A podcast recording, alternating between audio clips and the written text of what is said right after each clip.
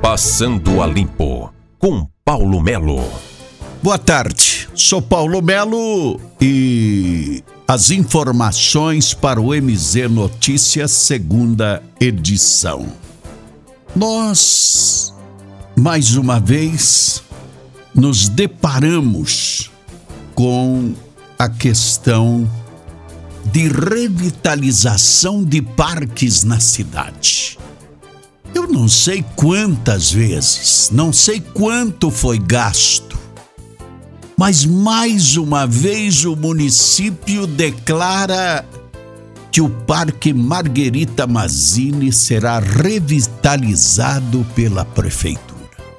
Parque tradicional da cidade que já abrigou uma série de eventos, uma série de atividades, inclusive para alunos de escolas públicas, que já teve a participação de empresas se unindo para revitalizar e manter o Parque Margherita Mazzini ativo.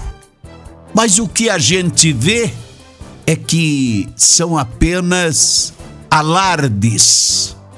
Revigoram, revitalizam, nem sempre dão as condições necessárias para que o cidadão, para que a família pontagrossense possa estar segura naquele ambiente. É um parque fantástico mas o que a gente vê nos últimos tempos é o vandalismo, é o depósito de lixo, é uma série de coisas. E dizer que ele já foi uma das referências da cidade de Ponta Grossa. A reestruturação do parque é promessa antiga das lideranças pontagrossenses local terá sede do meio ambiente.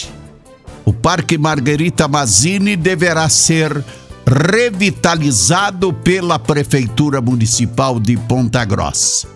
A informação foi repassada pelo secretário de Meio Ambiente, André Luiz Pitela, o que impulsionará a reestruturação do local e a instalação da nova sede da Secretaria Municipal de Meio Ambiente do município.